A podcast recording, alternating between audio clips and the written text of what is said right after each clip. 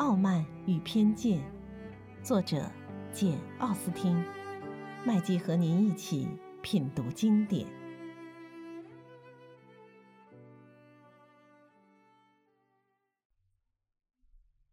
第十六章。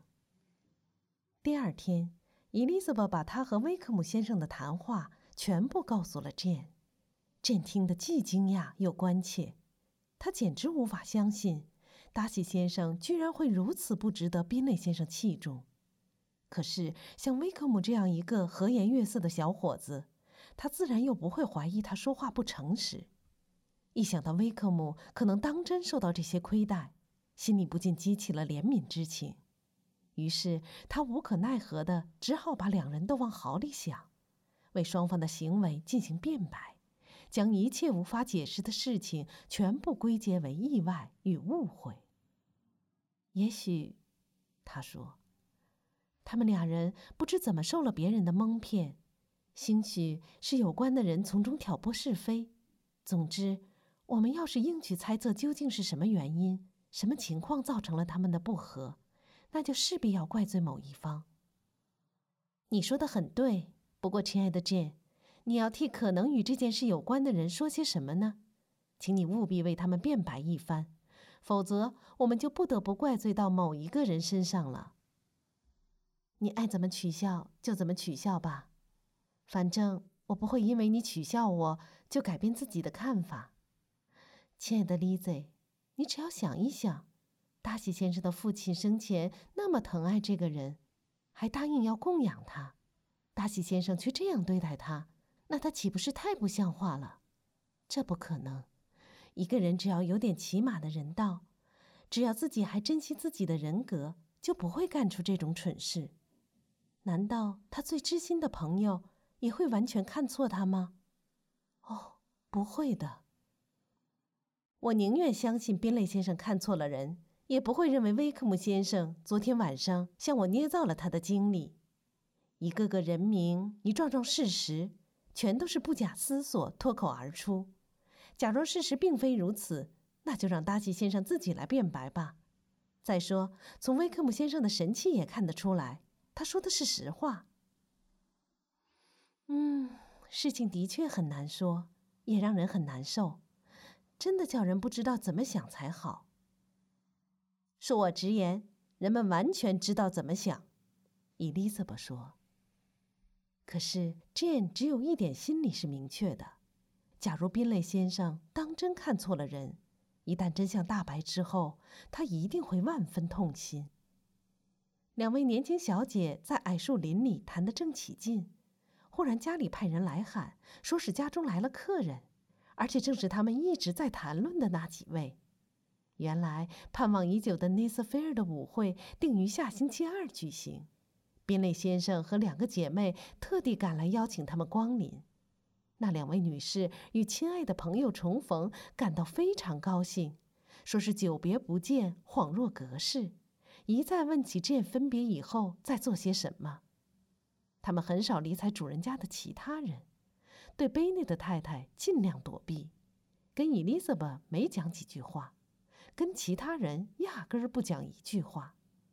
客人们一会儿就告辞了，两位女士豁地从座位上站起来，吓了他们兄弟一跳。只见他俩拔腿就走，好像急于要避开贝内的太太的繁文缛节似的。内瑟菲尔德就要举行舞会，这使贝内特家的太太小姐们感到极为高兴。贝内的太太硬要认为这次舞会是特地为她大女儿举行的，而且这次是宾雷先生亲自登门邀请，而不是客套似的发张请帖，这叫他越发得意。Jane 心里想象着这个夜晚该有多么快活，既可以和两位女友促膝谈心。又可以受到他们兄弟的殷勤伺候。Elizabeth 则乐滋滋地想到，她既可以跟威克姆先生纵情跳舞，又可以从达西先生的神情举止中印证一下他所听到的一切。至于凯瑟琳和莉迪亚，他们可不把开心作乐寄托在一件事或某个人身上，因为他们虽说也像伊丽莎白一样，想和威克姆先生跳他半个晚上。但舞会上能满足他们的绝不止他一个舞伴。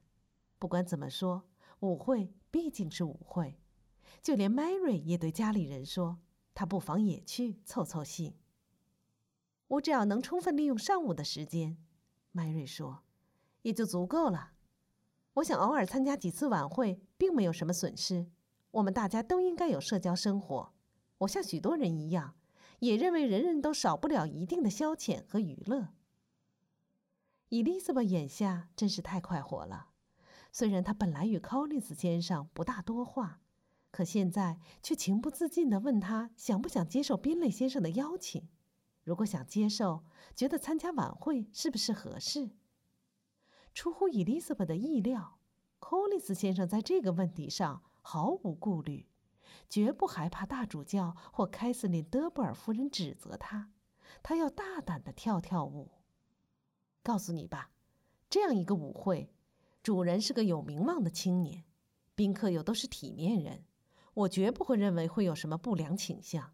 我非但不反对自己跳舞，而且希望当晚诸位漂亮的表妹都肯赏我个脸。伊丽莎白小姐，我就趁这个机会邀请你陪我跳头两曲舞。我优先选择你，希望这表妹能归结到正当的理由上，别怪我对她有所失敬。伊丽莎白觉得自己上了个大当。她本来一心打算跟威克姆先生跳那头两曲舞，不想却冒出了柯林斯先生。她快活的太不是时候了。不过事情已经无可挽救了。威克姆先生的快乐和他自己的快乐只得往后推一推了。他还是尽可能愉快地接受了柯林斯先生的邀请，但是，一想到他这番殷勤还带有更深的含义。伊丽莎白也丝毫没有为之高兴。她现在第一次意识到，寇利斯先生已从他们姐妹间选中了她，认为她配做亨斯福德牧师住宅的主妇，而且当罗辛斯没有更合适的宾客时，他可以凑数跟着打打四十张。伊丽莎白的这个想法立刻得到了证实，因为她察觉寇利斯先生对她越来越殷勤，听见他屡次三番地恭维她聪明活泼。虽然他对自己的妩媚产生的这般效力只觉得惊奇，并不感到得意，但是母亲不久就跟他说，他们俩可能结为良缘，这叫他做母亲的感到中意极了。伊丽莎白只能全当不理会他的意思，因为他非常明白，只要一搭理他母亲，那就免不了要大吵一场。柯林斯先生也许不会提出求婚，既然他没提。又何必为他去争吵？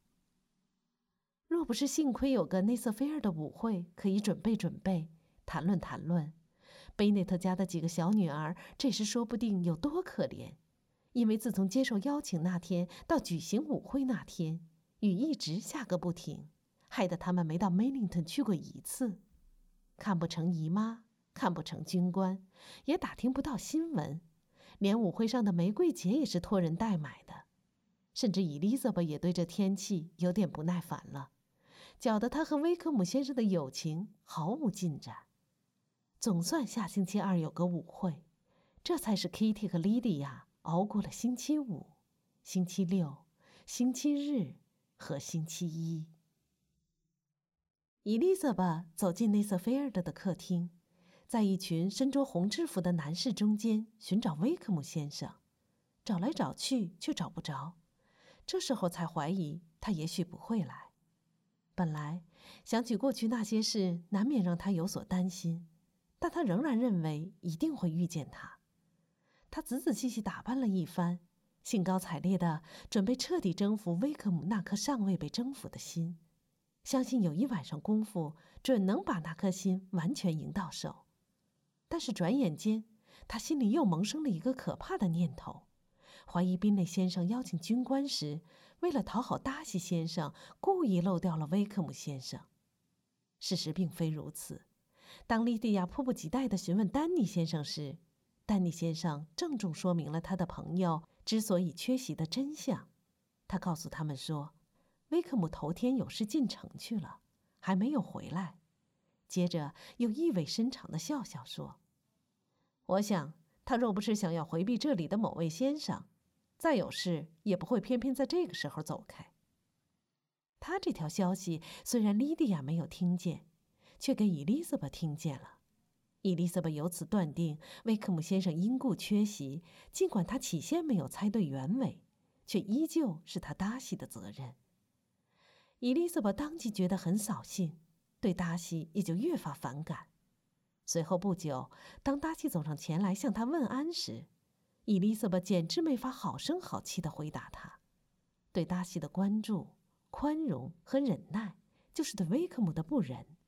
伊丽莎白决定理也不理他。竟然掉头就走，甚至跟宾类先生说话时也耐不住气，因为他对达西的盲目偏爱激起了伊丽莎白的愤懑。不过，伊丽莎白天生不大会闹情绪，虽说她今天晚上大为扫兴，但是她的情绪并没低落多久。她把自己的伤心事告诉了一周没见面的沙洛特·卢卡斯，随即又主动谈起了他表兄的一些多多怪事。一面又指出他来，让他好好看看。不过那头两曲舞又给他带来了烦恼，这真是一场屈辱。柯林斯先生又笨拙又刻板，光会道歉，不会当心一些，常常迈错了步还不知道，真是个讨厌至极的舞伴。只跳了两曲舞，就让伊丽莎白丢尽了脸，受够了罪。伊丽莎白从他手里一解脱出来，便感到欣喜若狂。他接着跟一位军官跳舞，跟他谈起了威克姆，听说他到处都很讨人喜欢，心里便觉得宽慰了许多。跳完这两曲舞之后，他又回到沙洛特·卢卡斯身边，跟他正说着话，忽然听见达西先生叫他，出乎意料的请他跳舞。伊丽莎白一时不知所措。竟然稀里糊涂地答应了他，达西先生随即又走开了。伊丽莎白待在那里责怪自己怎么会乱了方寸。莎乐特尽力安慰他：“你一定会发觉他很讨人喜欢。老天保佑，可别，那才是倒了天大的霉呢。你下定决心去痛恨一个人，却又发觉他讨人喜欢，别这样咒我了，莎乐特。”当跳舞重新开始。达西先生前来请他时，沙洛特禁不住跟他咬了咬耳朵，告诫他别做傻瓜，别光顾的迷恋威克姆，而得罪一个身价比他高十倍的人。伊丽莎白没有回答，只管走下舞池，惊奇地发现自己受到这般礼遇，居然能和达西先生面对面跳舞。他还发现身旁的人们见此情景，脸上同样露出惊讶的神情。他们俩一声不响地站了一会儿。伊丽莎白曾想这两曲舞可能要沉默到底，起先决定不去打破这种沉默。后来他又突然异想天开，觉得逼着舞伴说说话可能会更有效地惩罚他。于是伊丽莎白就跳舞稍许议论了几句。达西先生回答了他的话，接着又闷声不响了。停了几分钟，伊丽莎白又第二次跟他搭话。现在轮到你说话了，达西先生。我既然谈了跳舞，你就应该谈谈舞厅的大小和舞伴的多寡。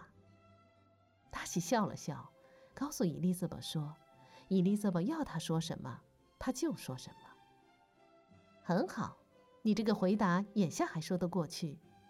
也许我过一阵会说，私人舞会比公共舞会要有趣的多。不过现在我们可以默不作声了。这么说，你跳起舞来，照例要说说话了。有时候要的，你知道，人总要说话的。一声不响的在一起待上半个钟头，这看上去有多别扭。不过，为某些人着想，应该把谈话安排的让他们说的越少越好。在眼前这件事情上，你究竟是在照顾你的情绪，还是认为在迎合我的情绪？达西说道。兼而有之，伊丽莎白狡黠地答道：“因为我总是感觉我们两个人的性格十分相似。你我生性都不好交际，沉默寡言，不愿开口，除非想说几句一鸣惊人的话，让世人当作格言来流传千古。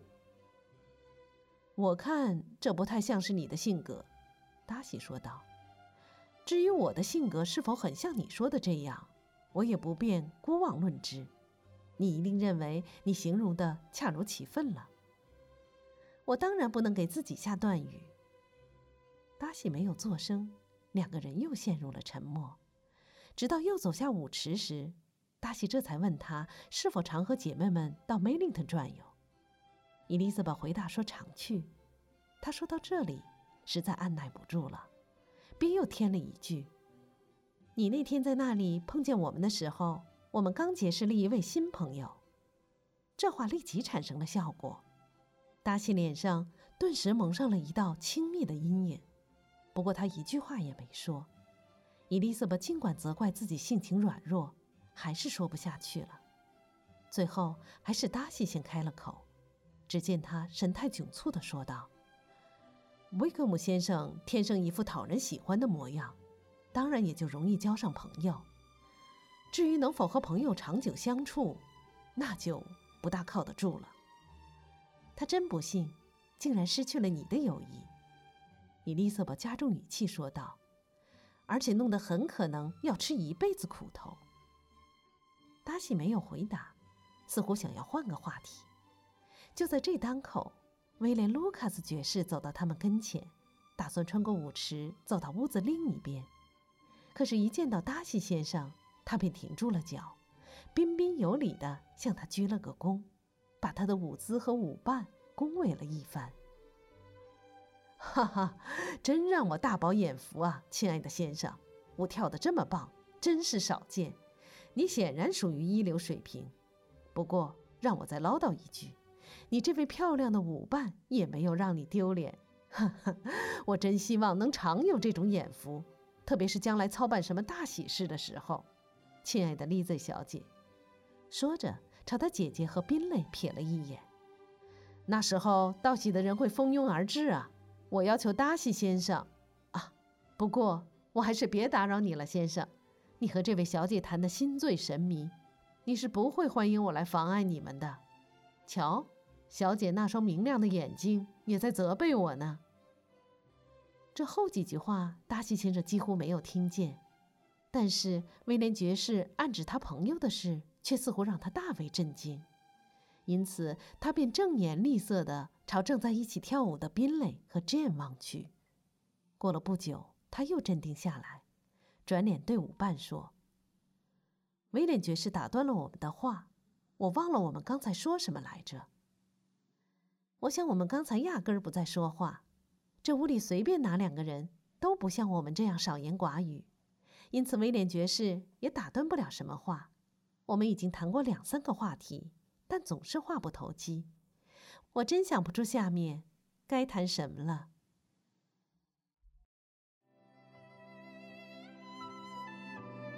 品读经典，体味人生，欢迎订阅收听。